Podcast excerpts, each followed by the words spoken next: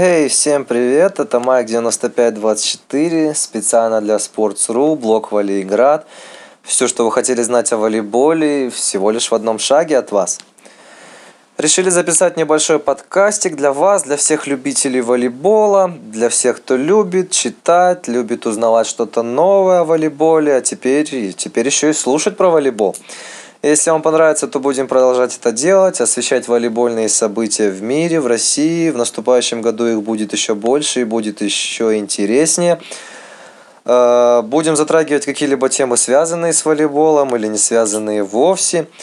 Э, Все, что вам будет интересно узнать, послушать, поговорить на какую-либо тему, узнать наше мнение, милости прошу в наш блог, в комментарии, подписывайтесь на каналы, оставляйте какие-либо пожелания.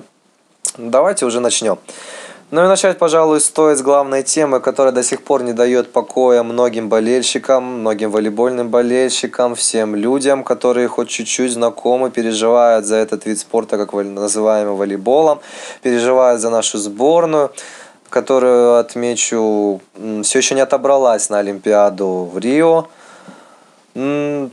Какое событие произошло? Это событие, наверное, произошло где-то в на прошлой неделе, во второй половине, а, грянула новость, что Дмитрий Мусерский не поможет нашей сборной на берлинском отборе к Олимпиаде, который пройдет с 5 по 10 января уже 2016 года.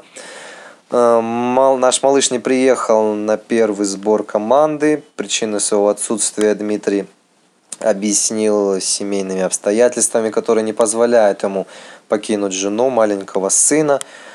Ну, казалось бы, ну, знаете, ничего необычного в этой ситуации нет. Ну да, главный человек в нашей команде, главная ударная сила нашей команды, ну, пропустит отбор, ну, пропустит по важным причинам, по семейным обстоятельствам. Семья это важнее всего в нашей жизни. Э, ну, тем более Мусерский говорил с главным тренером Владимиром Олекна, с генеральным секретарем Александром Еременко. Все отнеслись с пониманием, как со стороны руководства, так со стороны команды. Казалось бы, проблем с этим быть не должно, и шум, шуму не должно было подниматься. Плюс Олег на быстро прекратил все какие-то попытки узнать о Дмитрии что-то новое. Он сказал, что все вопросы только к Дмитрию что сам он ничего не знает и тормошить команду его сейчас не стоит. Однако внезапно вдруг президенту волейбольной федерации Станиславу Шевченко как-то захотелось акцентировать внимание на этом событии. Он поднял так называемый хайп в английском языке, какую-то бучу, решил просто подискутировать на эту тему в таком серьезном стиле. Он ни с того ни с сего назвал Дмитрия предателем, причем тут вообще это не могу я так и понять, и не могут понять многие болельщики. Судя по комментариям, по жестким комментариям в адрес президента федерации. Ну, что же он сказал? Сказал он следующее. Мое мнение как игрока, он предал ребят, он предатель парни приехали, несмотря на то, что у них есть свои какие-то проблемы, есть семьи. Я сам играл и плохо представляю, что могло бы случиться с человеком, чтобы он не приехал. Надо спросить у Мусерского. Э, как, какое-то странное изречение, вам не кажется? То есть сначала он называет Дмитрия предателем, а уже потом говорит, что нужно спросить у Мусерского, что же произошло. Как-то очень странно. Нужно, наверное, сначала разобраться, а потом уже давать интервью в таком роде. Но в итоге Мусерский потом сам подтвердит, что ни Шевченко, ни кто-то из федерации ему не звонил и не пытался разузнать, что же произошло и какова обстоит ситуация в данный момент. На самом деле мне никто из федерации не звонил. Говорит Дима, если бы какие-то подвижки мой адрес были, естественно, мне бы позвонили, а так звонков от руководства я не получал. Как всегда, все это выглядит забавно. Ну, когда я узнал об этой новости, я, естественно, был удивлен, даже немного взбешен, как и вы, таким соотношением Шевченко к Дмитрию, к всем известному игроку. За Дмитрием никогда не наблюдалось какое-либо предательство, он всегда приезжал в стан сборной, всегда играл за свою команду, всегда отдавал всего себя, даже когда не стоило приезжать на какие-либо сборы или какие-либо игры, он все равно приезжал и всегда оставлял всего себя на площадке. Даже вспомним те же Олимпийские игры, мировые лиги, Кубки мира, чемпионаты Европы. Везде победы добывались с помощью Дмитрия Мусерского, нашего известного игрока. Но за предательством его никто и никогда не называл предателем. Ну, знаете, ну, человек, возможно, узнал только об этом событии, Станис... да, Станислав Шевченко только узнал об этом событии, ну, может быть, на нервах что-то сказал или как-то психанул. Ну, естественно, человек, не, особенно президент федерации, не должен так говорить, а так выражаться. Но мало ли, с кем не бывает. Однако недавно вышло новое интервью с Шевченко, и он продолжал дискутировать на эту тему. Он продолжал изрекаться на Дмитрия, продолжил дискуссию сказал, Мусерского нет в сборной, она готовится к серьезному турниру без своего капитана, что мы уже, естественно, знаем, теперь уже бывшего. Если человек не понимает этого, не желает быть рядом с теми, с кем многое пережил, то пусть сидит дома у телевизора и елки. Вот так вот. Мол, говорит, что, мол, сборной нужны 300 спартанцев, которые будут биться за свою страну, а Мусерский сборной не нужен. Но скорее Мусерский не нужен обидчивому Станиславу Шевченко, а не сборной. Сборная он всегда нужен, и все ждут его с распростертыми объятиями. Шевченко, конечно, плохо изрекся на тему Дмитрия. Он даже складывается такое ощущение, что запустил таймер бомбы, которая неминуемо, но точно взорвется. Вот, вот только кто пострадает, вот это уже вопрос. На ум приходит следующая ситуация. В этом году наша команда показала не самые лучшие результаты, как мы все знаем. Полностью проиграла мировую лигу, чемпионат Европы, проиграла итальянцам. Не отобрались мы на Олимпиаду через Кубок мира. У нас поменялся тренер, пришел спаситель Владимир Олекна, новый бывший главный тренер – Э, он должен был за небольшой промежуток времени вывести команду из кризиса. Из кризиса он ее, в принципе, вывел. Психологически команда стала более сильнее, сильнее, стала сильнее. Но вопрос, может ли он выбрать ситуацию на международной арене? Как мы вообще подошли к такой ситуации, что мы проиграли почти все турниры за год? А все, как мне кажется, тянется с Олимпиады 2012 года, когда мы завоевали золотые медали, благодаря Дмитрию, благодаря всей команде, благодаря нашему настрою, когда мы с 2-0 отыгрались и выиграли 3-2 у бразильцев. Так вот, после Олимпиады когда, естественно, все игроки получают отдых, начинают залечивать свои болячки, готовиться к новому циклу. Так вот, вместо того, чтобы как-то привлечь новых игроков, привлечь молодежь, как-то поменять рисунок игры, все-таки пришел новый тренер, нужно как что-то менять, поменять, изменить команду, изменить настрой. Вместо этого просто руководство дало установку также попытаться задержаться на Олимпе, что в России это все еще самая сильная волейбольная держава, и она должна завоевывать трофеи, должна завоевать все трофеи в олимпийский цикл и подойти к Олимпиаде во все оружие. Но, знаете, знаменитая поговорка здесь не, как раз таки уместна. За двумя зайцами погонишься, ни одного не поймаешь. Но нельзя перестраивать игру пробовать новых игроков, молодежь, наигрывать новый состав и тут же завоевывать трофей. Если руководство выбрало трофеи, то, естественно, и тренер пошел за трофеями. Теперь мы расплачиваемся за эти решения.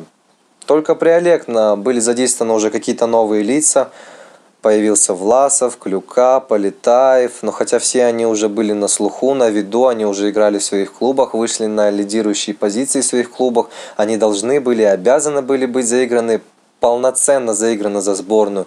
Тот же Дмитрий Ковалев, он уже обязан был при Воронкове играть достаточное количество минут, но он почему-то не получал их. Он получал эти игровые минуты больше Будько, но тут, естественно, понятно, так как главный тренер Новосибирска Воронков, он больше надеется на своих ребят. Но все же Ковалев должен был получать минуты, однако он их не получал. И только при Олегна он уже стал вторым связующим, заменив Будько на Кубке мира и теперь уже и на отборе. Он должен получать игровые минуты, ведь это наше будущее. Вот, но какую мы картину в итоге получаем? Получаем мы следующее, что и Польша, и США, Италия, Бразилия, все они омолодились, все они изменили рисунок игры, появились новые лица, появились новые лидеры.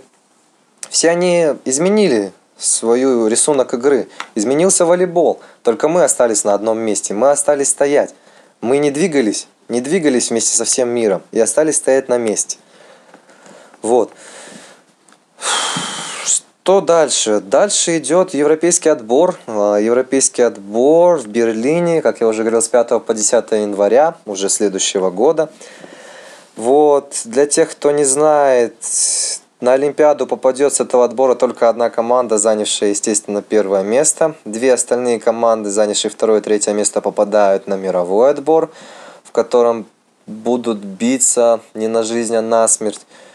Но проблема здесь в том, что на европейском отборе команды довольно-таки высокого уровня. И Польша, и Франция, и кто там еще у нас, и Сербия, и болгары с немцами. В этом году мы не показывали хорошего уровня игры и того именно самого уровня игры, который позволит нам занять первое место – дай бог тут бы в тройку попасть, к сожалению. Вот. Э, и знаете, если мы проиграем, то у руководства есть, как говорится, пути отступления.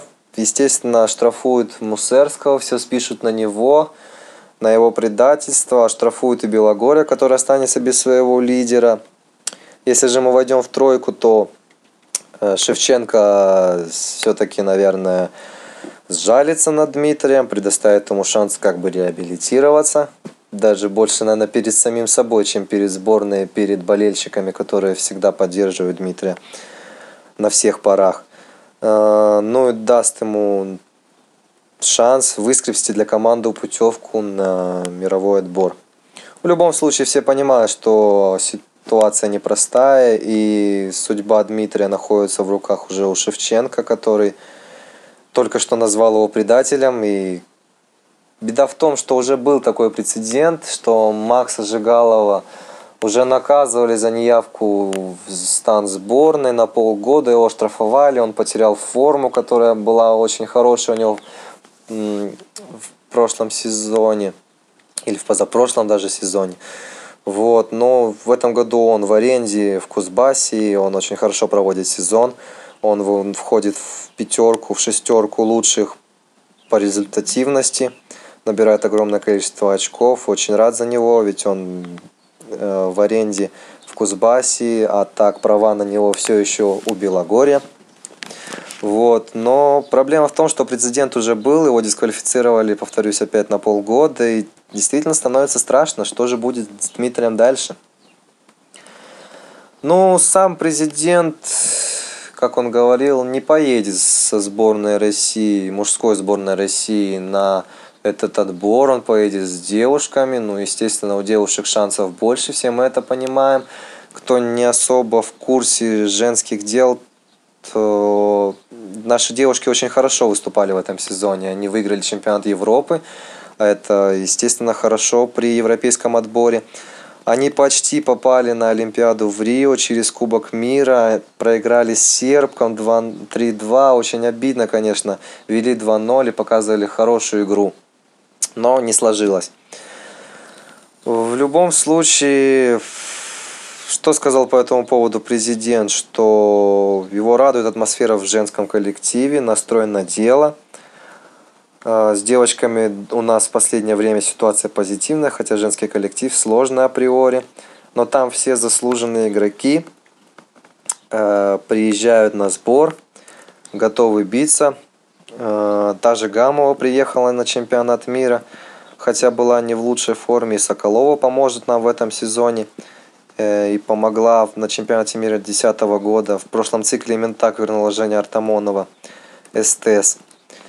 Очень помогла в команде в ходе отбора. Но все мы помним, да, чем закончился тот приезд Гамовой для нашей сборной. Наша команда неудовлетворительно сыграла на том чемпионате мира. Во многом, наверное, это из-за Кати, которой, наверное, не стоило так много доверять в команде. Маричев, естественно, сам это понимает, наверное, понимал. Но если Гамова готова, то Гамова, безусловно, должна быть сборной. Тут ничего не поделаешь, руководство начнет давить на тренера. Благо сейчас все по-другому. На лидерами сборной стали уже другие лица, и надеюсь, что все будет у наших девушек хорошо. Безусловно, они в тройку должны попасть. Но Гамова, Гамова, Гамова уже а, еще тогда была в плохой форме, сейчас она уже ее замучили травмы, тоже не совсем хорошее у нее физическое состояние. Что же по Мусерскому? По Мусерскому здесь все по-другому. Да, Дмитрий не показывает своего уровня уже приличное время. Он потерял подачу.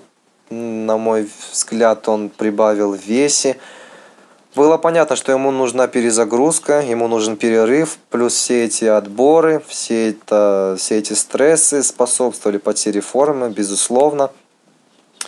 Да и сам Дима уже говорит, что он не может что сказал, что не может попасть на турнир без подготовительного сбора, он не покажет, не покажет той игры, которую хотел бы демонстрировать, что за последнее время было много проигранных турниров, и физическое эмоциональное состояние тоже оставляет желать лучшего. Что поделать?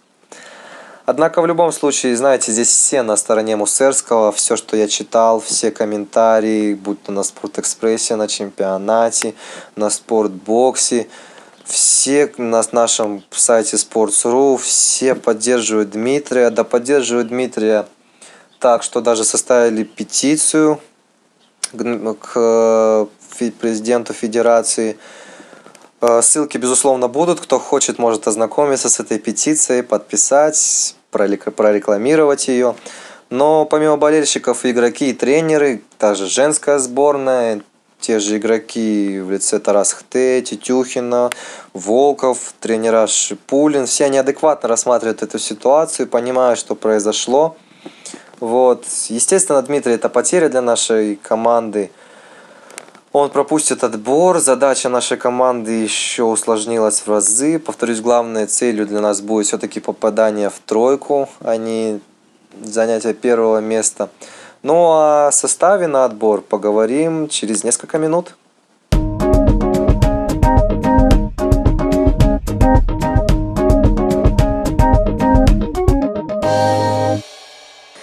И мы продолжаем. Давайте во второй части программы поговорим о составе на европейский отбор, который, повторюсь, опять произойдет с 5 по 10 января в Берлине уже в 2016 году. Если кто-то будет в Европе, то тому, безусловно, повезло посмотреть на отборочные игры с участием нашей команды.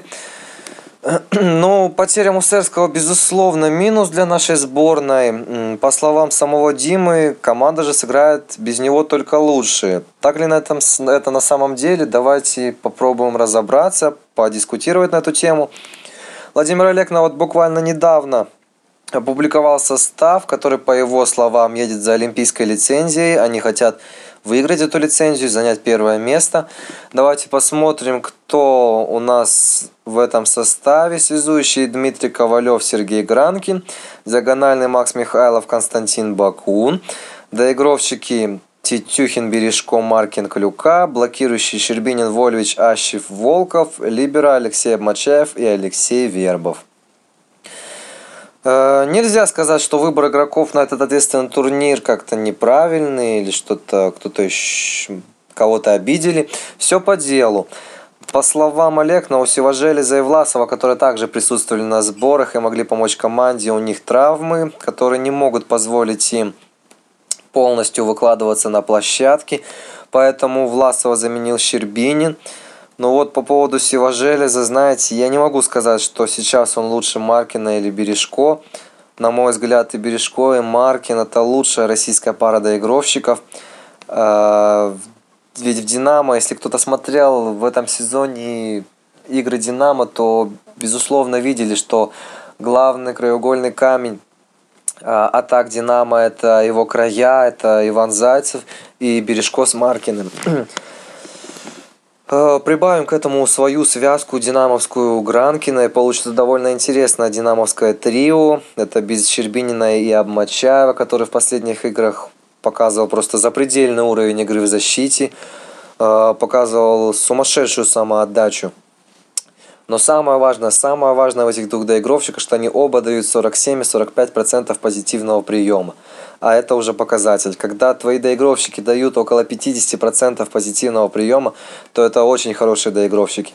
Они дают тебе доводку где-то примерно на третий метр, с которым ты можешь взаимодействовать уже первыми темпами, кидать быстро на края, что Гранкин очень здорово умеет и де делает это в клубе. Он очень здорово взаимодействует с, Гранки, о, с Бережко и с Маркиным на краях.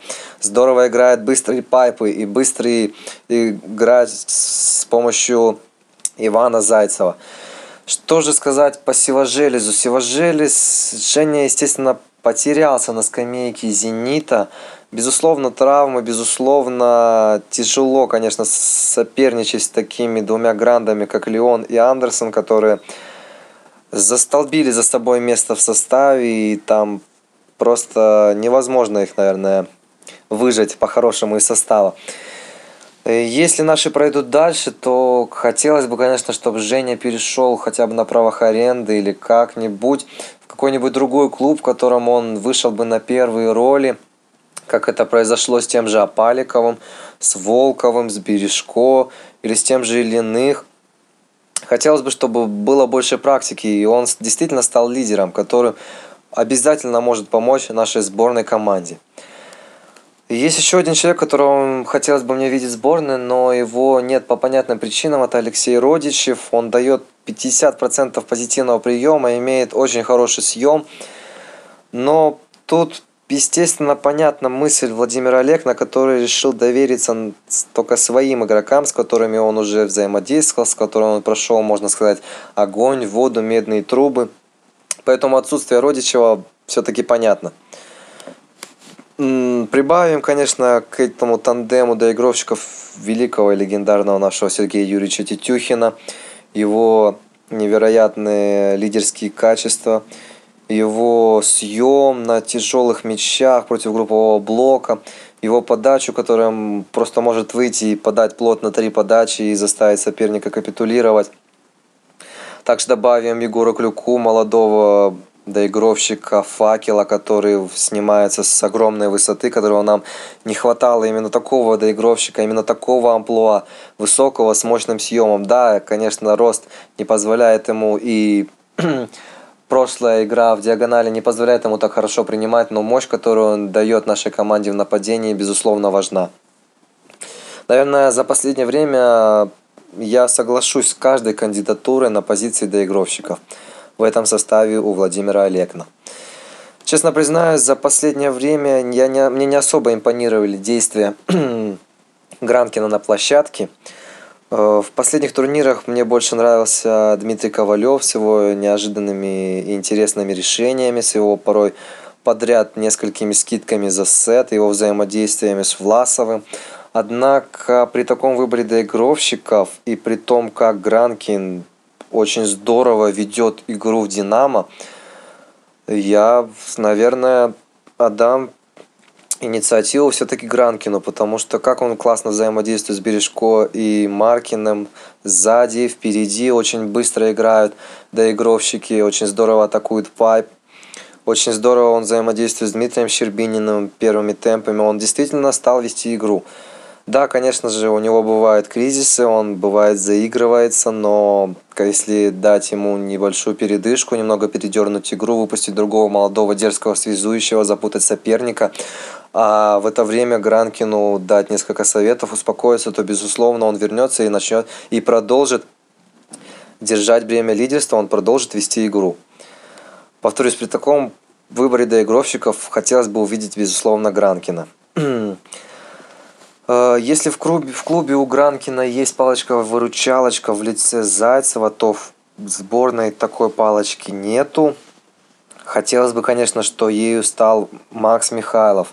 За последние несколько месяцев Макс демонстрировал очень хороший уровень игры. Он, конечно, перестал сниматься с такой высоты, с высокого съема, но очень здорово играет на быстрых мячах. И если прием будет достаточно хороший, то быстрые края могут обеспечить нам результат. Особенно такие быстрые края, которые готовы и знают, как действовать против такого блока, умеют обыгрывать блок. И если у нас будет прием, и мы сможем запутать соперника, то мы, безусловно, сможем одолеть э, даже команды уровня Болгарии, Германии только на одних краях, как мне кажется. Э, Михайлов действительно очень хорошо смотрелся в клубе, но если что-то пойдет не так, то у нас есть Константин Бакун.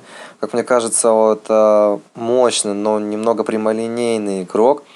Однако, как я его назвал прямолинейным игроком, этот прямолинейный игрок отгружает по 40 мячей за матч с хорошим процентом, так что я надеюсь, что он посрамит, мои слова и докажет все на деле уже в стане не своего клуба, а в стане сборной.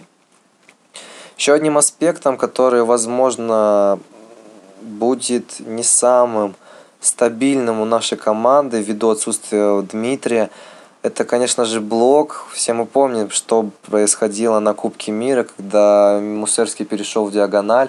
Наши блокирующие, действительно, ну, там были молодые блокирующие, конечно же, поплыли. И через них очень многое проходило в стыки. Конечно же, не хотелось бы, чтобы такая ситуация повторилась на европейском отборе.